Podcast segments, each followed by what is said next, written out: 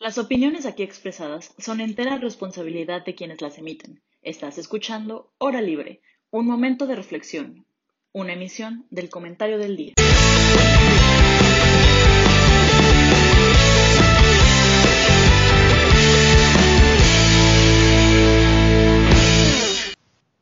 Muy buenas tardes a todas y a todos. Bienvenidos a este programa que es tanto de ustedes como de nosotros, La Hora Libre. Es un gusto para mí estar con ustedes. Y antes que nada, permítanme presentar a las dos personas que me van a acompañar el día de hoy. Primero que nada, tenemos a mi querido Emilio Aroche. Emilio, ¿cómo estás? Hola Jaime, hola Pablo, muy buena tarde, ¿cómo están? Muy bien, muchas gracias. Y por último, en segundo lugar, pero no menos importante, mi querido Pablo Ureña. Pablo, ¿cómo está todo? ¿Qué tal, Jaime? ¿Qué tal, Emilio? ¿Cómo están? Todo bien, todo bien. Qué bueno, me da mucho gusto. Y pues el día de hoy nos iba a acompañar nuestro compañero también Sergio Hayen, que ustedes ya bien conocen, pero Sergio tuvo un par de dificultades técnicas, así que esperamos se pueda incorporar más adelante. Pero mientras tanto vamos a darle arranque a esto. Eh, la próxima semana, seguramente los que nos escuchan cada semana ya lo saben, tenemos una edición especial por el Día Internacional de la Mujer en la que nos, va, en la que nos van a acompañar solamente nuestras compañeras Michelle, Fer, Isa y Ana Paula. Y por lo tanto, antes de esa edición nosotros decidimos tomar el desquite de una vez y tenemos una edición otra vez de puros varones. Y vamos a hablar acerca, primero que nada, de un tema muy interesante. Para los que siguen tratando de procesar marzo de 2020, ¿qué creen? Ya estamos en marzo de 2021, ya se cumple casi un año de nuestra cuarentena de COVID, estamos viviendo un año completo de esta pandemia de coronavirus. Así que, primero que nada, quiero escuchar sus opiniones. Emilio, Pablo, el que quiera empezar, aviéntense por la palabra. ¿Cómo se siente darse cuenta de que ya llevamos un año de esta pandemia?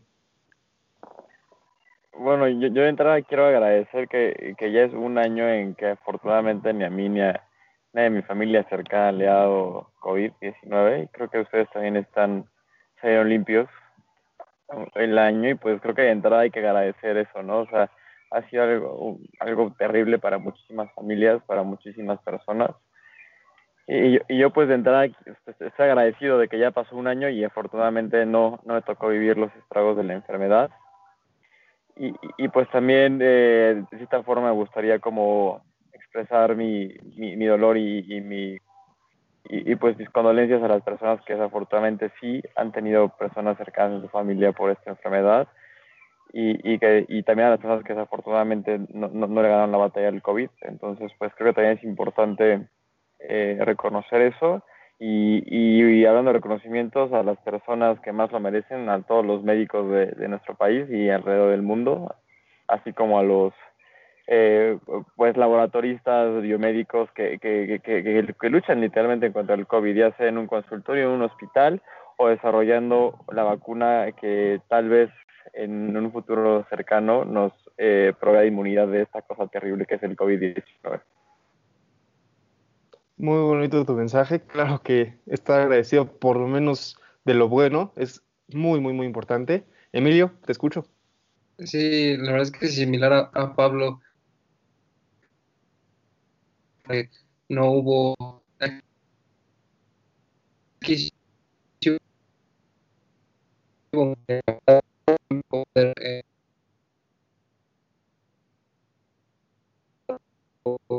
es momento de, reflexionar, agradecer y agradecer a todo el personal de, la salud que, está, que ha estado día con día, eh, muchas veces incluso sin los recursos necesarios, se han, han tenido que estar jornadas eh, inimaginables, prácticamente han dado su vida por, por la de otros. Entonces creo que es un, un servicio y una profesión muy noble que, a la que tenemos que agradecer. Este, estoy totalmente de acuerdo y justamente pensando en esto del agradecimiento a todos los médicos, a todas las personas que se dedican a esto y pensando un poco en la vacuna. Eh, a un año, un año de COVID, un año de que nos dijeran esta cuarentena va a durar solamente un mes, dos semanas, a un año de estar escuchando ya viene el final, ya viene el final, ya viene el final creemos que ya viene el final, creemos que ya falta poco, creemos que la vacuna que ya llegó, que muchas personas ya se están vacunando, que países completos ya están empezando a salir adelante, creemos que esto realmente ya refleja un cierre al COVID o cuánto tiempo más va a tomar hasta que podamos decir ya, ya pasamos esta etapa de coronavirus, ya pasamos esta época de la pandemia y cuánto tiempo más nos vamos a quedar diciendo, ok, ya estamos saliendo, pero todavía no, ya, estamos mejorando, pero, pero en esto todavía no, la recuperación económica todavía no está? ¿Cuánto tiempo falta para que digamos se acabó esto? Emilio, te escucho a ti primero esta vez. Híjole, eh, la verdad yo creo que es algo bastante complicado de decir. Eh, también depende mucho a pues, la percepción de a qué te refieres con acabar con esto. Eh, porque yo la verdad pues, me cuesta mucho trabajo imaginar el futuro de ahora en adelante sin, sin COVID.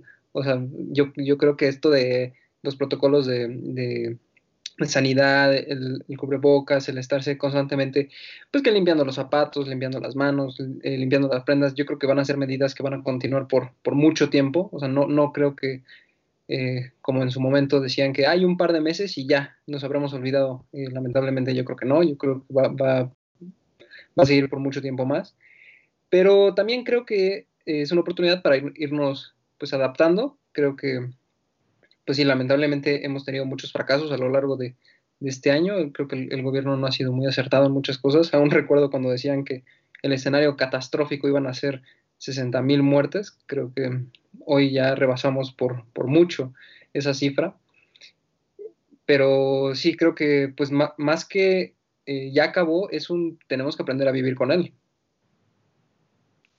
Muy interesante tu reflexión y, es un buen punto la idea de que tengamos que aprender a vivir con él. Así que Pablo, te lanzo la misma pregunta y de la mano con qué cosas de estas vamos a tener que llevarnos y qué vamos a olvidar para siempre. O sea, en, de aquí a un año que primero Dios estemos todos sanos, todos bien platicando de esto, ¿vamos a estar usando cubrebocas todavía o eso es algo que ya se acabó?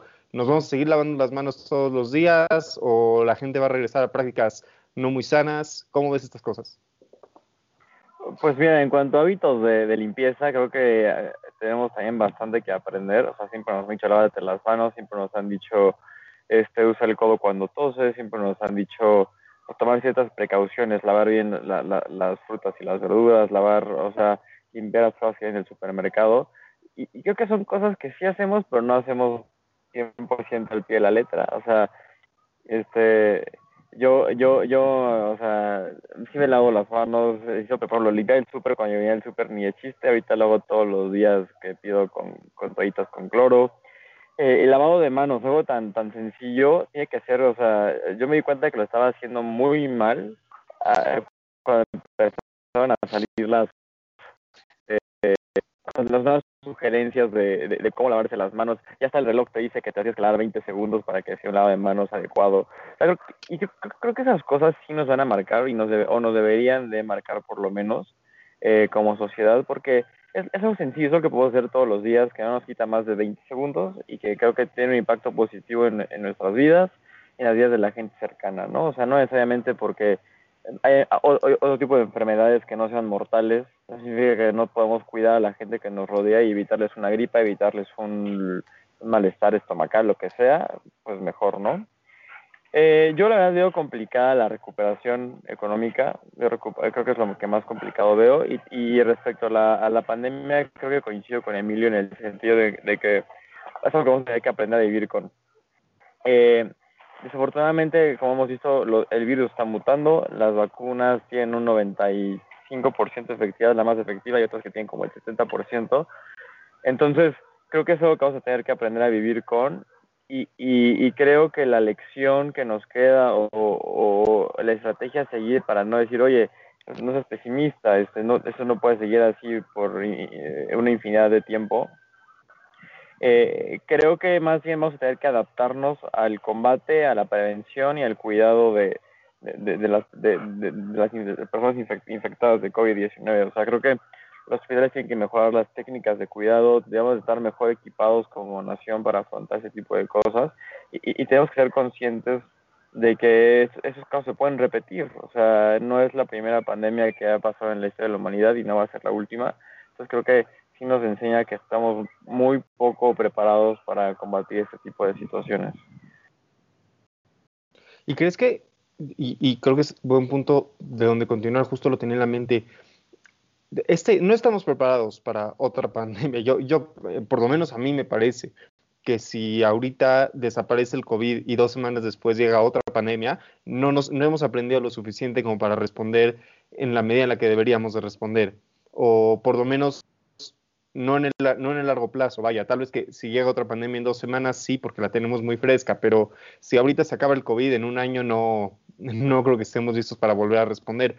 Y va de la mano. Este, ¿Creen que hemos aprendido a responder? ¿Creen que hemos aprendido? O sea, definitivamente nos llevamos aprendizajes del COVID. Nadie, nadie va a negar que hemos aprendido, por ejemplo, a usar Google Meet, ¿no? Y hemos aprendido lo que es la plataforma de Zoom. muchas cosas técnicas del día a día las hemos aprendido, pero hemos aprendido como sociedad a responder a este tipo de catástrofes, eh, como por ejemplo la ciudadanía mexicana respondió ante el temblor de 2017 o, cualquier otra catástrofe que uno quiera imaginar. ¿Hemos aprendido a responder ante situaciones de riesgo como esta o de la pandemia lo único que nos llevamos son habilidades técnicas de cómo conectarnos a una clase en línea? Yo, yo, yo creo que al, principio sí hubo varias señas de solidaridad entre personas y todo el mundo era como, no, si se puede, hay que hacerlo juntos, el cubrebocas, pero, pero todo este sentimiento siento que se degrada conforme pasa el tiempo y cada vez es menor y cada vez, o sea, la sociedad tiene un estadio, así lo podemos llamar así, un estadio estacionario moral.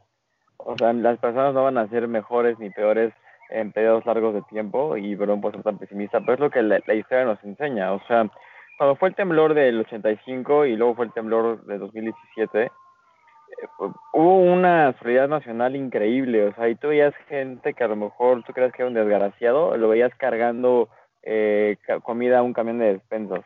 Pero ¿qué pasa? Que cuando se pasa la crisis, pasa eh, el momento de emergencia, la gente se, se, relaja porque no el, e, este, este, este choque que, que causan las emergencias eh, sí tiene alguna reacción inmediata en nosotros, que, pero les digo que se, se desvanece conforme pasa el tiempo. Entonces, yo, yo cada vez veo más gente sin cubrebocas, veo más gente tratando de salir, veo más gente no siguiendo las medidas adecuadas. Y, y, lo, que, y lo que quiero decir es que algunas cosas se podrían pasar.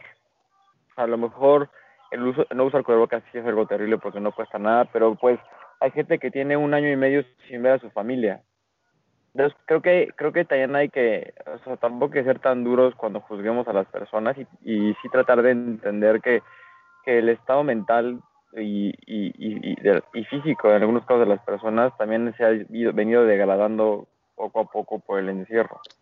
Entonces creo que eh, sí ha habido solidaridad, sí dejó de haber, pero también lo que es cierto es que ciertas conductas que, pueden, que puedan parecer no solidarias no, no necesariamente lo son.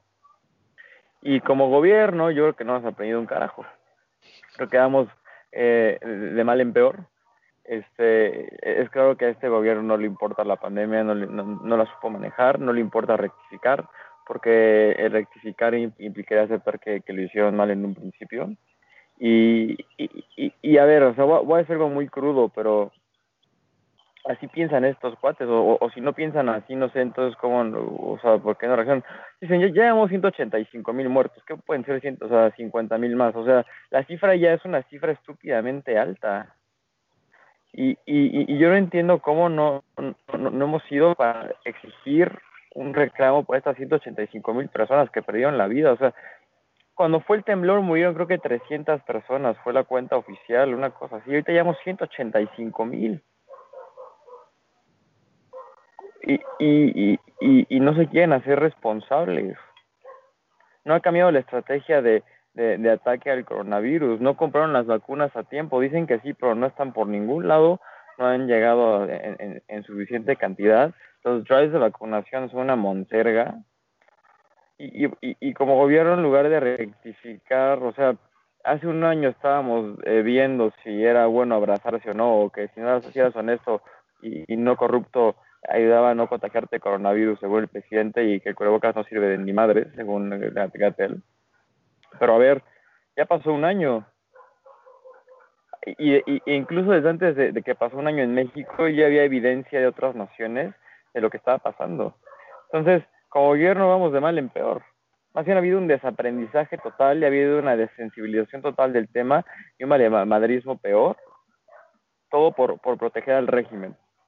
Voy a, voy a colgar muy rápido de algo que dijiste acerca de los 300 más o menos muertos que hubo en el temblor. Yo me acuerdo muy, muy, muy vívidamente de López Obrador diciendo que responsabilizaba a Peña Nieto por por todo lo que había pasado con el temblor, por no haber estado preparado, porque el gobierno no diera respuesta y por la muerte de estas personas. Entonces, ¿cómo respondemos ahorita que el gobierno, y, digo, hasta donde yo sé, el PRI todavía no tiene suficiente capacidad para hacer temblar a México, ¿no? Entonces no es como que el temblor fuera culpa de Peña Nieto.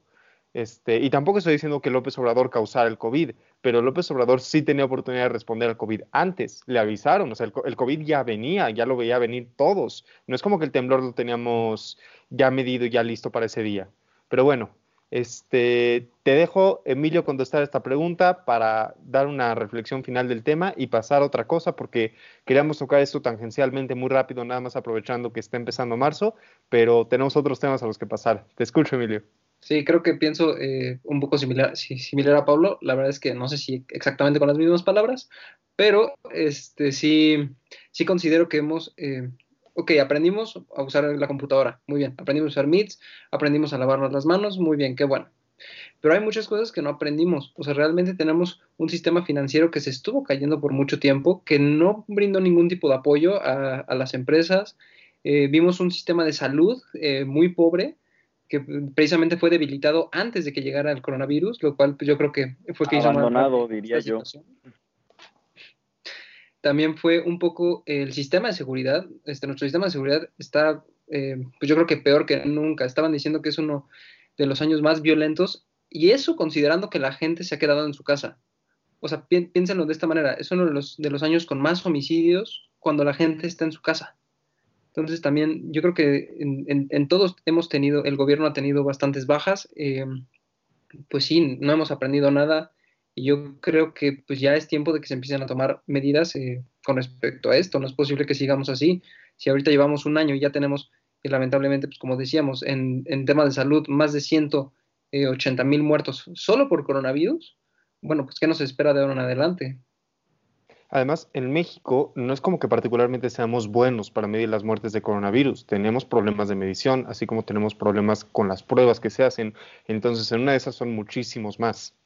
Este, ahorita que hablaba Pablo acerca de la moral de las instituciones, más bien, perdón, de la moral y de este estado estacionario de la moralidad, digamos, donde las personas se vuelven muy buenas cuando empieza una crisis y luego bajan un poquito, regresan a su nivel. Yo creo que una parte muy importante es que tanto las instituciones van a aprovechar o aprovechan este boom de, moralidad, ¿no? Porque puedes aprovechar que la gente tiene ganas de participar, tiene ganas de hacer las cosas y, aprovechar esos momentos para crear instituciones, crear reglas, crear normas que te permitan que la sociedad continúe así, ¿no? Porque al final del día, como dice Pablo, la moralidad, los, los bonitos sentimientos van y vienen, ¿no? un día te despiertas del lado equivocado de la cama y pues a ver quién se te cruza enfrente, ¿no? Pero el día que andas de buenas, hasta te sales de camino para ayudar a alguien, ¿no? Pero cuando eso lo llevamos a leyes, a reglas, cuando, cuando creamos instituciones que nos permitan mejorar la vida de los ciudadanos, entonces es cuando podemos sacarlas adelante. Yo creo que en México sí perdimos una oportunidad importante en ese sentido, porque pudimos haber aprovechado las ganas que tenía la gente de ayudar al principio de la pandemia para para direccionar recursos a un mejor sistema de salud sin que, sin que la gente dijera nada. O sea, normalmente hay un debate muy importante entre si queremos más salud o menos salud, más intervención del gobierno o menos. Si al principio de la pandemia nos hubieran dicho que iban a, dedicar, yo qué sé, 50% del presupuesto a salud, yo creo que nadie hubiera dicho nada. Todos flojitos y cooperando hubiéramos dicho que sí y, creo que en ese sentido se perdió una oportunidad. Y antes de cerrar este tema, nada más quiero hacer una recomendación a nuestra audiencia. Hay un libro que escribió Albert Camus, este, no, no me acuerdo en qué año, pero ya tiene mucho tiempo, que se llama La Peste. Es un libro muy interesante que justamente cuenta la historia de una pandemia, de una epidemia, no, no fue pandemia, de una epidemia este, imaginaria, no, no fue algo que sucedió, pero es muy interesante leer ese libro, sobre todo ahorita. Te habla de cómo lo fueron viviendo los habitantes de, cierta ciudad. Eh, se los recomiendo mucho, justamente lo terminé hace poco y, tiene, algo muy interesante ese libro porque te cuenta cómo fue el periodo de salida de la epidemia, de la, de la enfermedad, cómo vas regresando a la normalidad y a veces hay un sentimiento de impaciencia, de creer que todo va a estar bien de la noche a la mañana.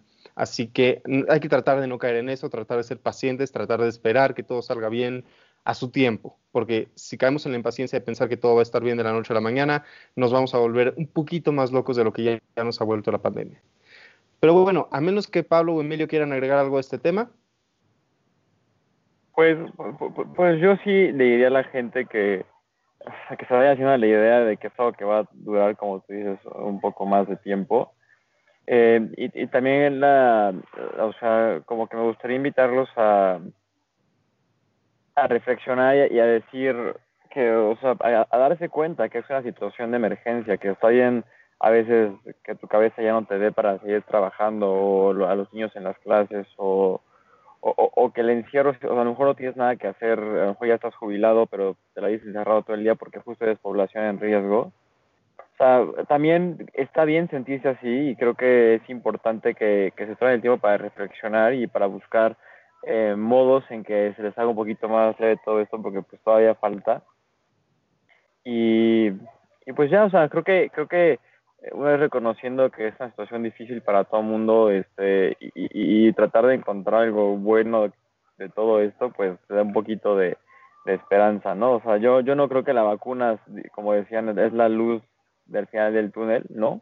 Porque incluso las vacunas, ha habido personas que se vuelven a contagiar eh, vacunadas o que se vuelven a contagiar más bien habiendo ya padecido de COVID-19. O sea, creo que más bien la luz del túnel son las cosas que podemos hacer para poder distraernos un poco y poder estar este, un poquito más sanos mentalmente, que también es importante. Y es un punto muy cierto y muy válido. Este, Emilio, a menos que quieras agregar algo de este tema, te agarro de víctima para mi primera pregunta del siguiente. Eh, pues yo sobre todo quiero recalcar que traten de apoyar la, educación. Yo, yo creo que en el futuro va a haber un sesgo muy, muy, muy grande, habrá una brecha muy, muy marcada entre los que tuvieron la oportunidad de tener una computadora y de poder estudiar y, aquellos que no.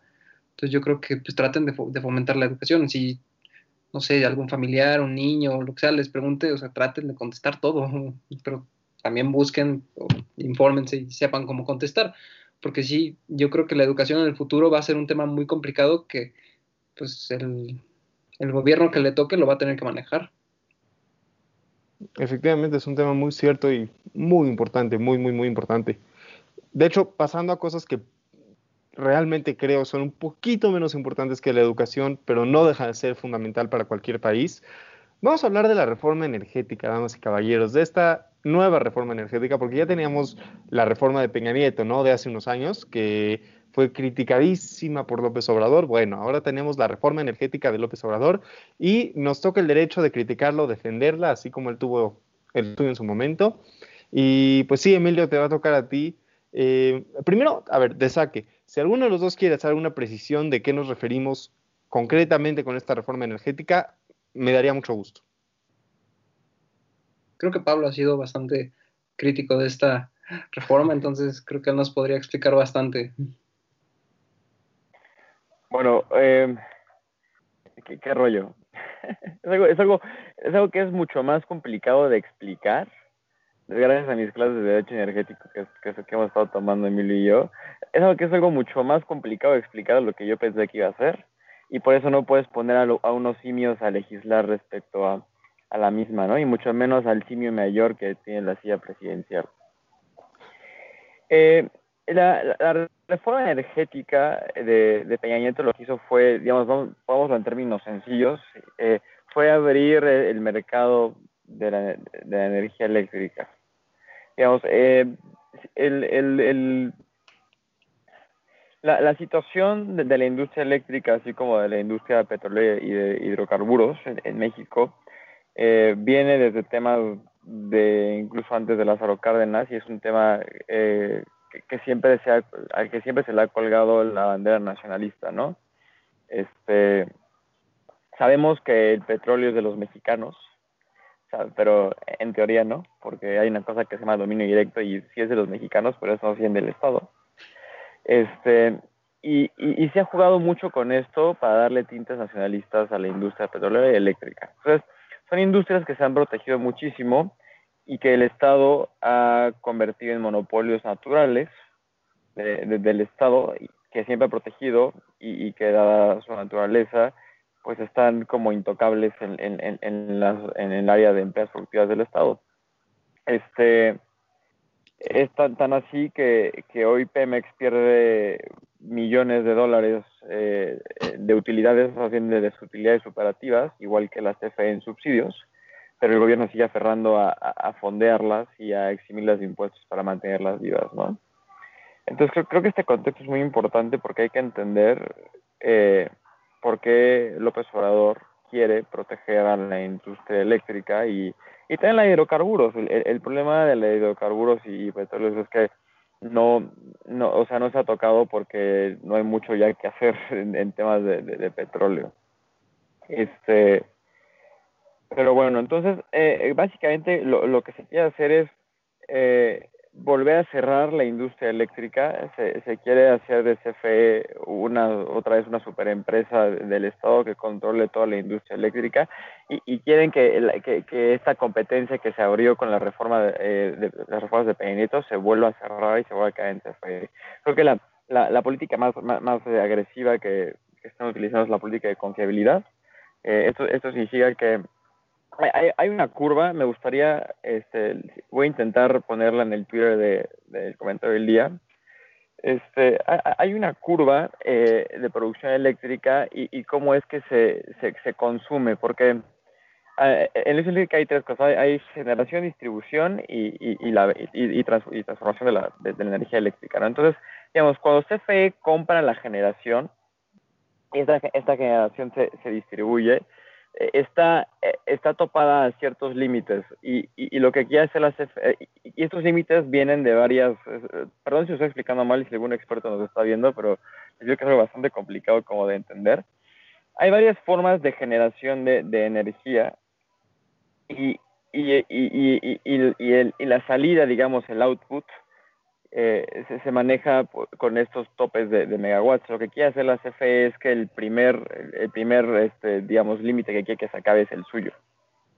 ¿Y cómo produce la CFE este, energía eléctrica? Quemando carbón, quemando combustibles y otras cosas. Entonces, lo que se está dejando de hacer es, deja, se está dejando de priorizar a las otras industrias dentro de la misma industria eléctrica para la generación de energía. Entonces, si estamos los tres, por ejemplo, Jaime, este, es, es, las energías renovables, Emilio es las energías nucleares, que son movimientos en México, y yo soy la CFE, y antes Jaime producía 10, yo le compraba sus 10, y Emilio eh, producía sus 5, yo le compraba sus 5, y, porque era lo que se despachaba, y yo en realidad podía producir 120, pero quemando carbón y todo. Ahora lo que va a pasar es, yo voy a producir esos 120, y hasta que esos 120 se acaben, ustedes dos van a poder entrar al quite.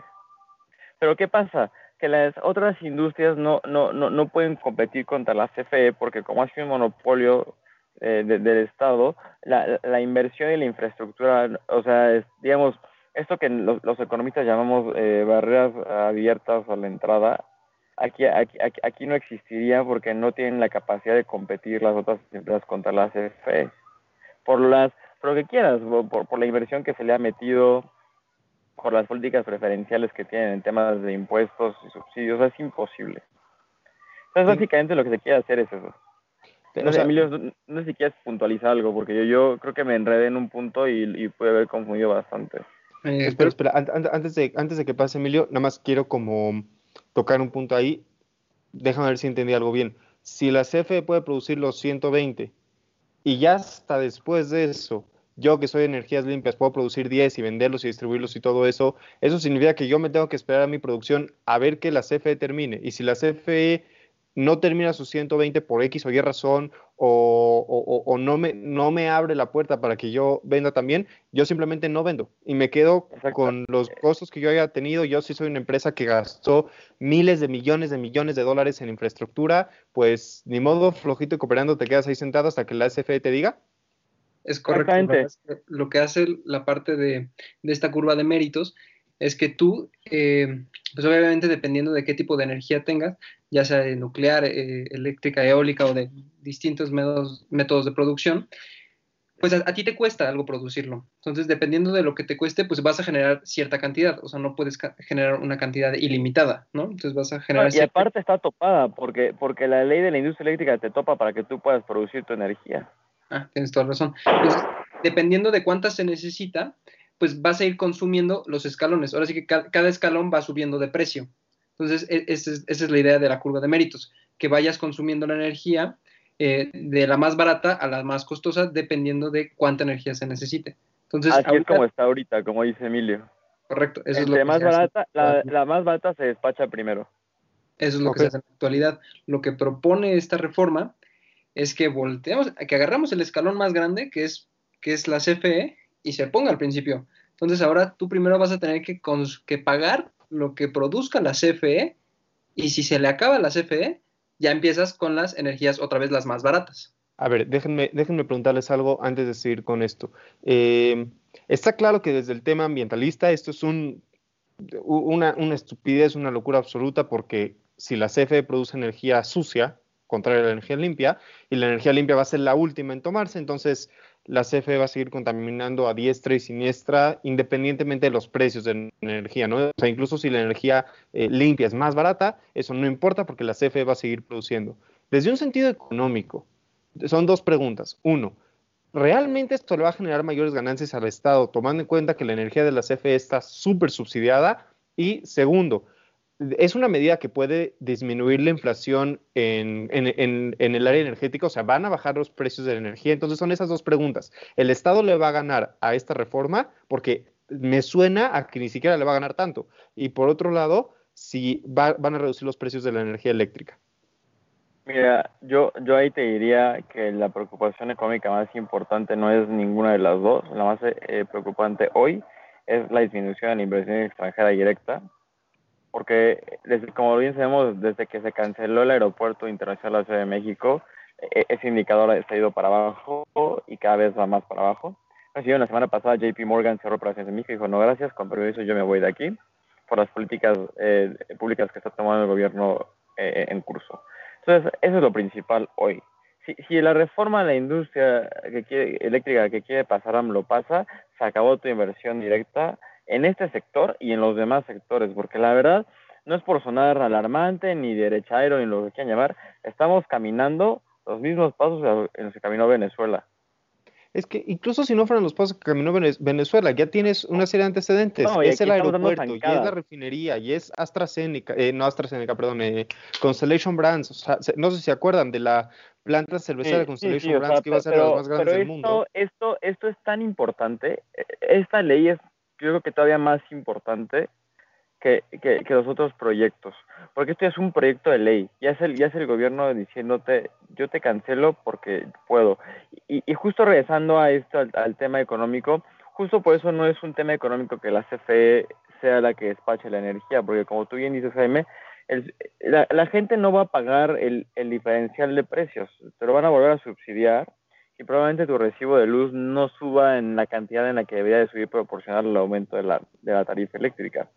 El gobierno te va a subsidiando, entonces este, este subsidio se hace todavía más grande.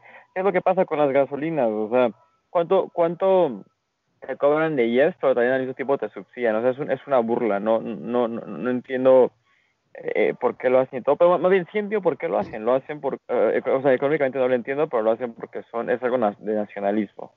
Son industrias que, que, hablan de qué tan fuerte es un país. Eh, igual pasó en Venezuela, eran millonarios de petróleo, te puedes abrir, abrir la llave en Venezuela, bañarte en petróleo y se decían los más ricos del mundo. Hoy no tienen un solo peso para pagar sus obligaciones, y no porque no tengan el petróleo, sino porque no, tienen dinero para, ni siquiera para sacarlo. Entonces, esto nos va en, en, en la torre, o sea, no, no sé cómo no sé cómo hacerlo tan, o sea, como sugar coated, no, no se puede. En esta, esta, esta reforma nos va a dar en la madre, porque aparte es violatoria de varios varios este, transitorios y varios artículos del, del TEMEC. Que justamente era mi, mi siguiente pregunta. Si, si, bueno, pero a- acaba con esto, luego Emilio nos das tu opinión de ese tema y No, tocamos si, Temec si porque me quiero si meter quieres, más. aquí, lo, aquí lo dejo, aquí lo dejo, se lo, le paso a Emilio la, la batuta y si quieres empezamos con, con Emilio para lo del TEMEC. Ok, Yo- ok, porque sí me voy a querer meter más a fondo a eso. Te escucho, Emilio. Creo que eso, eso del Temec sí es bastante importante que, que se toque y que se hable, sobre todo porque creo que luego eh, hay veces que no, no medimos las dimensiones de, de cómo es que eso nos puede afectar en el día a día. Esta vez sí estoy eh, bastante de acuerdo con Pablo. Eh, lo, lo más preocupante de esta reforma es el golpe directo a, a las inversiones. O sea, ya espantamos una vez a todos los inversionistas aquí en México. ¿Los vamos a volver a, a espantar? O sea, eso- ese ya, ya es el problema y no es por... por- porque yo, yo entiendo esta visión de que quieren de, eh, de este tinte nacionalista de que no, CFE debe ser este es de carácter estatal y solo lo debe de regular el Estado. Pero el problema es que aquí no, lo está regulando, lo, está dominando el Estado. O sea, el problema es que nos, están, eh, nos está costando muchísimo lo que, vaya, lo que sea que vaya a producir la CFE, nos va a costar muchísimo, tanto como consumidores o como contribuyentes, porque ya sea si lo siguen subsidiando, nos los van a quitar de por ahí. Y si somos este, consumidores, pues evidentemente el precio va a aumentar.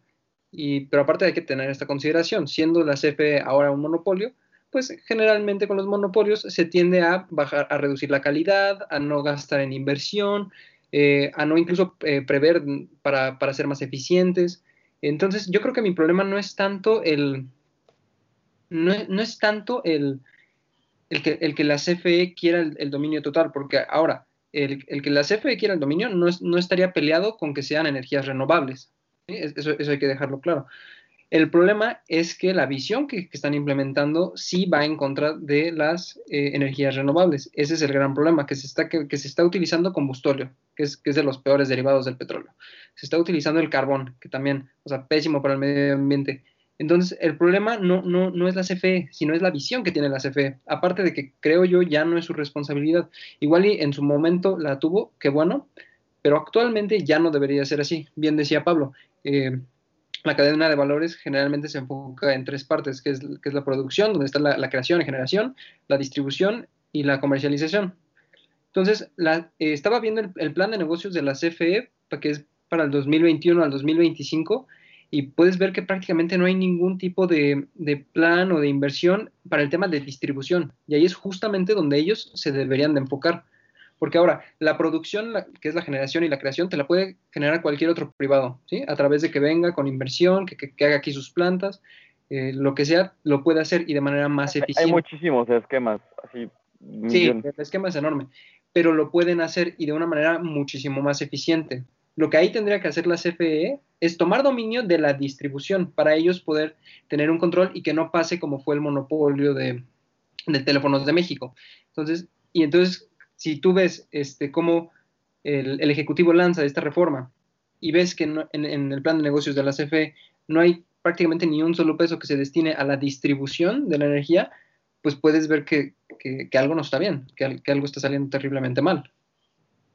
A ver, y, y, de ahí tomando el tema justamente que ya mencionábamos del TEMEC, claramente es violatorio esto del Tratado de Libre Comercio entre México, Estados Unidos y Canadá, me imagino, aunque no estoy seguro, de que también es violatorio del Acuerdo de Cambio Climático de París, que México es parte de ese acuerdo, y no sé si hay alguna otra serie de compromisos ambientales internacionales que México tenga con el extranjero que sean violatorios de esto. Pero lo importante en el TEMEC, que el TEMEC es una de las características más importantes del Tratado de Libre Comercio de América del Norte, es que tiene mecanismos para forzar a que un país cumpla, tiene mecanismos jurídicos para obligar a que un país cumpla y si no hay sanciones, hay, hay toda una serie de, de, maneras de obligar al otro país a que le cumpla a los inversionistas. Entonces, por ejemplo, si Emilio es un inversionista mexicano en Estados Unidos y siente que lo trataron mal, el TEMEC lo, no, no mal, que lo trataron no de acuerdo a como la ley los obliga a tratarlo, tiene mecanismos dentro del TME que le permiten defenderse.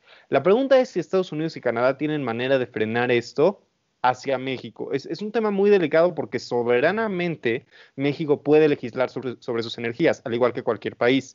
Pero esto sí afecta directamente a Estados Unidos y Canadá. Estas sí son condiciones del Tratado de Libre Comercio. Entonces, ¿qué pueden hacer los países de América del Norte ahorita para, o sea, Estados Unidos y Canadá, para ayudar a frenar un poquito esto? Y más aún, se pueden echar para atrás del Tratado de Libre Comercio y decir, no sabes qué, así yo no juego y lo más grave, ¿qué consecuencias tendría eso para México? Si quieres, Emilio, empiezo contigo.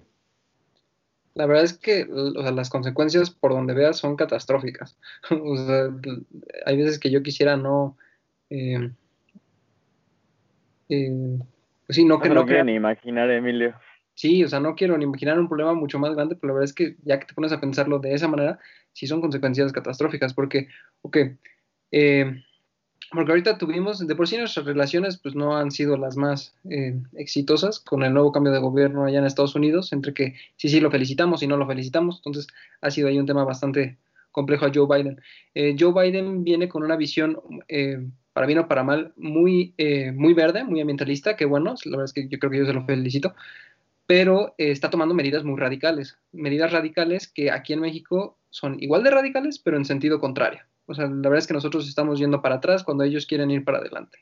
Entonces, esto, esto eh, inevitablemente va a crear un choque, un choque que pues, los mexicanos vamos a terminar pagando, ya sea en importaciones, en exportaciones, en de algún lado van a surgir consecuencias. Entonces, yo no sé qué, qué es lo que se puede hacer por parte de, eh, de nuestros vecinos, pero eh, pues yo creo que es, es un poco más de, los mexicanos de también estar un poco más conscientes de, de las reformas que se están poniendo, de, de, qué candidatos queremos también. Yo creo que ahí habría mucho que resaltar eso, porque sí, nos damos cuenta de, de una, una, simple reforma como esta que, pues debo de admitir, yo, yo creo que antes de tomar mi, mi, curso de Derecho, no me, o sea, no me podía imaginar qué tan grande era el impacto, pero ya como que empezando a agarrar todo, pues te das cuenta que, que el impacto y puede llegar a ser catastrófico. Ok, Pablo, ¿algo que añadir? Eh, mira, yo creo que una de las ventajas del TEMEC es que hay cortes eh, para dirimir controversias y creo que fue justo uno de los temas que más polémica causaron en su momento cuando se firmó el TEMEC. Algo así como que alguien se retire del TEMEC, no creo, es, es algo más complicado que, que eso, pero sí te pueden, o sea, sin irte a controversia, sí te pueden imponer tarifas, te pueden imponer tarifas arancelarias, te pueden presionar. Estados Unidos tiene una palanca enorme en el TEMEC, o sea, no es que nosotros no tengamos nada, también por eso, por eso lo, lo, lo hicimos los tres países de América del Norte, pero la palanca de Estados Unidos es enorme y nos puede torcer el brazo cuando quiera para que cumplamos con las sanciones. Lo que me preocupa es que a este cuate no le importa que le tuerzan el brazo porque no, no, es alguien que no es racional, es alguien que no piensa en línea con el, eh, que, no tiene idea económica de las cosas, o sea, no, neta es un, es un, no, no, no, ya, ya saben que siempre me, las palabras me, me, superan, es un alfabeto económico. Y, y realmente las consecuencias se traducen hacia nosotros, en productos más caros, en, en, en, en, dificultad para vender los productos mexicanos en el extranjero. O sea, tiene una serie de consecuencias gravísimas que, que de verdad si nos vamos a pensar puntualmente qué consecuencias tendría que Estados Unidos dejara de ser este, un, buen, un buen aliado con nosotros, ahí sí agárrense. Este, pero bueno, o sea, creo que sería eso y, y gracias a Dios por el tema y gracias a Dios por Joe Biden porque creo que es la oposición más dura y legítima contra Obrador, por más ridículo que parezca. O sea, si me es el opositor número uno de López Obrador hoy en la vida, te diría Joe Biden y el Partido Demócrata en Estados Unidos, porque aquí son una bola de arrastrados. Este, entonces yo digo gracias, gracias por eso. Pues bueno, quién sabe, quién sabe cómo está el tema de que Joe Biden sea la oposición. Es, es una noción interesante, valdría la pena platicarla más adelante. Este, justamente el día de hoy, si mal no recuerdo, era a las tres y media, entonces seguramente la están teniendo ahorita. Eh, Andrés Manuel López Obrador y Joe Biden van a tener una llamada de trabajo, se supone. Veremos qué resultados sacan de esto. Seguramente mañana en la mañanera nuestro querido morador de Palacio Nacional hará un comentario al respecto. Este, de Yo hecho, voy a ahora... el transcript mejor. sí, escuchar la mañanera es un suplicio. Cualquiera que haya tratado no, de escuchar... deja tú un suplicio, quién sabe si lo que digas de verdad, o sea, vas a ir Obrador a decir, no, sí, este, hicimos eh, una buena eh, eh, amistad. Y al rato va a seguir el transcript de Joe Biden diciendo que no se puede ningún acuerdo y que, o sea, que fue una pérdida de tiempo la llamada de 15, no, como de dos horas en lo que este cuate habla, le traducen a Joe Biden y luego Joe Biden contesta. De hecho, en la llamada del 19 de enero, que me parece fue la primera llamada oficial que tuvieron el presidente López Obrador con el entonces todavía no presidente de Estados Unidos, este, en, esa llamada López Obrador salió al siguiente día a decir que fue muy cordial, muy amigable y todo, y luego salió un artículo de The New York Times a decir que en esa llamada López Obrador elogió a Trump a diestra y siniestra. Entonces yo no sé qué tan amigable se haya tomado Joe Biden que un día antes de su toma de protesta eh, López Obrador estuviera elogiando a Donald Trump. Pero bueno, Creo que eh, no le antes- importa. aprovechando que ya estamos ¿Qué le va a hablando... Joe Biden a, a un tipo como López Obrador? O sea, quién sabe, en, una de esas le da suficiente importancia y esperemos que no sea el caso.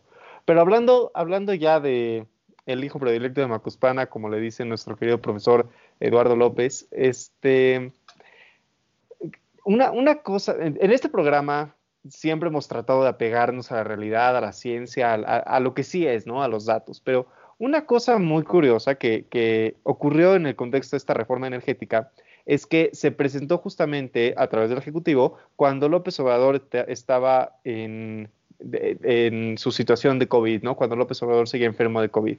Y es una teoría de la conspiración, pero es una teoría de conspiración que no puedo dejar de preguntarles. ¿Ustedes creen que López Obrador presentó la iniciativa mientras tenía COVID, porque realmente no estaba enfermo y simplemente lo usó como una cortina de humo, como muchos están diciendo en redes sociales. ¿Ustedes sí creen que el presidente estaba enfermo y que nada más fue coincidencia que en ese momento presentara la iniciativa? Vaya, eh, puede ser. O sea, la verdad es que no. Es, de opinión, es de opinión. es más para. aprovechando la conspiración. Pues es que ese, es el punto de las, de las conspiraciones, ¿no? Algo, que puede ser. Eh, yo creo que por un lado no me sorprendería, creo que nuestro presidente está muy acostumbrado a, este tipo de cortinas de humo. Y bueno, muchos políticos en realidad, o sea, no, no es exclusivamente de él, pero, pero él está acostumbrado a siempre sacar como reformas o propuestas importantes cuando hay algún otro anuncio. Entonces no me sorprendería. Pablo. Este, yo, yo, yo no creo que haya estado enfermo nunca de COVID este, alguien con sus condiciones y con su edad era como para que hubiera sido muy dañado si así hubiera salido de, la enfermedad. Eh, creo que la reforma, pero tampoco creo que fue una cortina de humo, o sea, realmente el Obrador no, no tiene que tener cortinas de humo para hacer lo que quiera porque hace lo que quiere de todos modos ahorita. Tiene el control de, la agenda pública en las mañaneras y yo, yo más creo que fue una... Eh, una coincidencia, porque en política no hay coincidencias, eh, pero no necesariamente una cortina de humo para esconder la reforma, la, su reforma a la, ley de la industria eléctrica. Ok. Y, hablando nada, o sea, no, sé si vamos a, seguir tocando esto de, la ley de la industria eléctrica, pero yo sí quiero decir algo extra que no, que no puede sacar ahorita. A ver, a mí, a mí también me gustaría que, que la industria eléctrica fuera mexicana así como a todo mundo le gustaría que su país fuera el productor número uno de todos los bienes y servicios públicos del mundo. Imagínate una economía que produjera todo, estaría, estaría padrísimo. Este, y, y, y, y sí no me gustaría tampoco esta apertura extranjera si en, condiciones ideales que las demás personas llegan a explotar algo que es tuyo, no, tuyo entre comillas, pues no, no se oye bien, la verdad. El problema, el problema de la CFE y de, y de Pemex es que nunca se les invirtió un solo peso en desarrollo. Nos confiamos con lo que teníamos, dijimos, oye, está padrísimo, que es que sacar petróleo, meter un popote y sacar el, petro el petróleo. La generación de energía eléctrica, pues era tener más o menos también bien cubierta y listo. Pero ¿qué pasa? Que nos alcanzó el futuro. y en lugar de de migrar justo a las energías renovables, nos estamos quedando atascados con tecnología obsoleta, yo, yo, yo pudiera decir. Entonces, no, no es que, que, me encante que, que, que abrir la, a la industria extranjeras, pues no, tampoco se trata de eso, pero se está haciendo lo que se puede con lo que se tiene. Y sí, o sea, desafortunadamente como país nunca invertimos en desarrollo de nuevas tecnologías, no tenemos la capacidad, pero eso y si voy a mi argumento capitalista del día es esto, es porque fueron siempre manejadas como empresas productivas del Estado. Fondeó mucho tiempo la deuda con el petróleo mexicano, se subsidia la luz para que, para que le cueste menos a las personas y se use de propaganda y estrenarte político. Pues si realmente se hubieran manejado como empresas de verdad, Pemex y, y, y la CFE como tal, como son ahorita, no existirían. O sea, o, las deshaces porque tienes pérdidas millonarias o estás haciendo utilidades porque las manejaste muy bien. Eh, como dice Emilio, lo que le toca hoy, necesitamos regular como estado la industria eléctrica, no ser dueños de ella, pero para eso está la CRE, o estaba la CRE, porque el primer mandato de casi casi de que este cuate se, paró en Palacio Nacional fue hacer la CRE, fue acusar a, al, comisionado presidente de una estupidez este, eh, que, que le encontró por ahí el comisionado, como es un tipo muy decente y, dijo, ¿sabes qué? Mejor yo aquí la dejo, no tengo por qué estar aquí tampoco. Porque aunque si hubiera quedado el presidente comisionado, no, no hubiera dejado de hacer tampoco nada. Y, justo el órgano regulador que, se supone que tiene que hacer la tarea que Emilio nos está contando hace ratito, pues está deshecho. ¿Por qué? Porque lo que está haciendo la CFE no está bien. Entonces, eso, o sea, es, ojalá hubiéramos invertido en más tecnología, ojalá hubiéramos desarrollado mejores formas de extracción de petróleo y de otros energéticos. No se pudo, ni modo. Hay, hay gente que sí lo hizo, hay gente que se dedica a eso y pues vas a tener que dejar la chamba a ellos. Pues más que no se pudo, no había necesidad, que, eso es, parte del problema. Como nosotros nunca tuvimos necesidad de invertir, de mejorar, en crear eh, métodos más eficientes, pues como bien dices, no se, jamás se gastó ni se destinó ni un solo peso eh, a ello. Yo no sé si estoy tan de acuerdo con eso. Yo creo que sí hubo necesidad, siempre hay necesidad de, de mejorar los procesos, porque o sea, algo nos ha demostrado el tiempo es que las industrias que no se renuevan truenan. Entonces yo creo que siempre existe esa necesidad, a lo mejor no es tan primordial como lo es ahorita, pero yo creo que siempre existe esa necesidad de, invertir en desarrollo. O sea, es que creo que, creo, que, creo que a lo que se refiere Emilio, entre comillas, es a que, por ejemplo, si ahorita Samsung deja de innovar y deja de sacar mejores teléfonos, en dos años desaparece porque Apple saca dos iPhones nuevos y va Samsung. Pero si Pemex no, se, no, no, hubiera innovado como no innovó durante 50 años, pues 50 años sobrevive, nada más que al año 51 al año 52, al año 53, ya está como estamos ahorita, y ahorita solo vivimos en la necedad de que a fuerza queremos que sea Pemex, y a fuerza queremos que Pemex sobreviva, y a fuerza Pemex, y a fuerza Pemex, y con esa necedad de que tiene que ser Pemex, nos está hundiendo, y nos está hundiendo Pemex, y nos está hundiendo López Obrador, y vamos de bajada. Hay, una, hay un punto en el que no estoy totalmente de acuerdo con Pablo. A mí no me molestaría, a mí para nada me molestaría que me dijeran, la industria eléctrica de tu país está, la, en, la industria eléctrica de tu país participan mayoritariamente empresas del extranjero. O sea, entiendo la parte del orgullo nacionalista de que el petróleo es nuestro petróleo y todo eso. Al final del día, no genera ningún tipo de beneficio que el petróleo sea tu petróleo y de nadie más. O sea, ¿qué hacen países que no tienen petróleo y que son países extremadamente desarrollados? ¿Qué, hace, qué hace Alemania? ¿Qué hace Alemania? Alemania no tiene ninguna reserva espectacular de petróleo. Alemania no es de que sea orgullosamente petróleo alemán y aquí no, no entra petróleo que no sea de Alemania y Deutschland para arriba. No, Alemania produce, es increíblemente productivo. Exacto es increíblemente productivo en todas sus industrias, dedica muchísimo dinero a que su situación esté cada vez mejor y con eso sobreviven. En México, tengamos nuestro petróleo o no tengamos nuestro petróleo, ese no es el peor de nuestros problemas en este momento. Es un problema grave, pero no el peor. Yo, yo lo decía en el sentido en que si, si tienes una idea y la puedes explotar, lo cool es que la explotes tú. O sea, era como en ese sentido, o sea, no, no tanto en la parte nacionalista, porque si también saben que yo soy cero nacionalista en este sentido, pero, pero sí, si, si tienes el recurso y tienes la facilidad, lo ideal sería que tú lo explotaras para que tus ciudadanos tuvieran acceso a un mejor servicio y, petróleo hasta más barato. O sea, es muchísimo más eficiente que se explote internamente un recurso a que se bueno no no no en estricto sentido digamos en en, un escenario correcto no porque o sea, eh, no sé si, no sé si me, si me puedo explicar, o sea, si tienes el recurso y lo puedes hacer, hazlo no es necesario que los demás te ayuden. E, era más como en ese sentido. Entiendo, entiendo. En ese sentido estoy de acuerdo, pero de, igual manera creo que ahorita hay que concentrarnos en eficiencia. Y, pero bueno, pasando un poquito a otro tema, no, no, no pasando a otro tema, más bien, hoy en la mañana se, se publica una encuesta en el financiero. El financiero publica todos los meses la popularidad de Andrés Manuel López Obrador y actualmente se encuentra en 63%. 63%, damas y caballeros, es la popularidad de López Obrador. Yo les quiero preguntar, reforma energética, Salgado Macedonio, problemas en la vacunación, una y otra y otra y otra vez se da contra la pared de este cuate. nos damos cuenta de que no está haciendo las cosas bien, no está saliendo adelante. 63% de popularidad ya mataría a cualquiera de nosotros por tener 45. ¿Has visto el rigor estadístico de esas encuestas?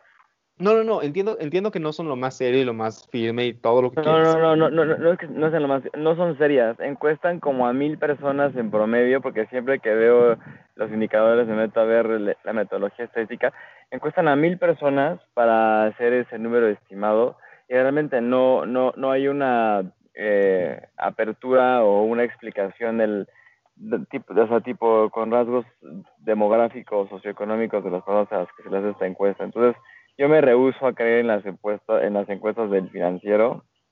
Cada vez se sacan artículos más tendenciosos. Este, y, y seamos honestos, es México, la prensa está comparada. Eh, si quieres un ejemplo de la popularidad de AMLO, acá es un avión a Guadalajara y le acaban de mentar la madre de todos los pasajeros. Para mí eso es mejor, tiene más rigor estadístico que una encuesta que sacan cada mes de un este grupo que requiere financiamiento público. Espera, o sea, mira, te la doy. No, no es como que sean paladines de la confianza mi punto es que incluso vamos a decir que el financiero se equivoca, ¿ok? Y que le quitamos un tercio de eso. No tiene el 63, tiene el 41% de popularidad. Tiene el 42% de popularidad. Lo que quieras, ponle un número. o sea, vamos a decir que se equivocaron por muchísimo y que López Obrador nada más, nada más, nada más tiene el 40% de popularidad. Es muchísimo, es, es, muchísimo. O sea, por cómo está gobernando ese cuate, no debería de alcanzar más del 15. O sea, de verdad, hay, hay tan pocas personas que está están gobernando mexicanos, Jaime. Mi, mi, mi punto es, ¿qué ven? ¿Ustedes creen que hay alguna posibilidad de que en 2021 el voto ciudadano sea suficiente para retirarle apoyo a López Obrador, o no solamente estamos muy mal, sino que además la gente todavía lo quiere y 2021 va a arrasar y no vamos a sacar adelante esto. O sea, porque la, la reforma energética puede pasar en las próximas semanas o puede frenarse hasta después de las elecciones. Y si se frena después de las elecciones y Morena no tiene mayoría, ahí hay una posibilidad de que no pase. ¿Puede no pasar o esto ya la damos por hecho? Yo creo que hasta que la hasta que la oposición sea una oposición seria y decente y esté a la altura, Morena va a seguir siendo mayoría en los congresos y en las elecciones federales, estatales y locales. Este, desgraciadamente, eh, Obrador está en el poder porque los, gobiernos anteriores no supieron hacerlo y ahorita siguen sin saber cómo hacerle para ganar la elección. Entonces yo creo que sí va a perder lugares, no y tal vez no alcance la mayoría eh, tan grande como la alcanzó eh, en las últimas elecciones, pero creo que sí, sí hay una alta posibilidad de que Morena vuelva a salir por encima de los demás partidos, sí. Y no por logros de AMLO ni por logros de Morena, sino porque son unos populistas clientelares, porque la gente en México es ignorante y se conforma con dádivas, y porque la oposición, en lugar de ponerse las pilas, cada vez es peor. O sea, neta, el PAN es una décima parte de lo que era hace 10 años, fácilmente. Fuerte declaración de parte de Pablo, damas y caballeros. Emilio. Pues sí, depende mucho de, de la oposición. Yo, yo creo que que sí puede haber una oportunidad para cambiar la, reforma, para que no pase, para que se detenga, para que se modifique, lo que tú quieras, gustes, digas, mandes. Pero, pero volvemos con el mismo problema, o sea, ¿quién, ¿quiénes van a estar en las elecciones? No tenemos oposición fuerte, este, la gente está harta de Morena, pero tampoco conoce a nadie más, y los que tenemos, luego, pues, ya viste que hasta ahí unos luchadores, o sea... Sí, qué cosa. O sea, dime, dime tú también qué, herramientas tenemos. No, yo, yo, la única esperanza que veo es está en casarnos con un extranjero y que tenga otra nacionalidad de mil esa esperanza tenemos. No, no, no, no hay, no hay nada en 2021 que me haga pensar que la oposición va a revivir.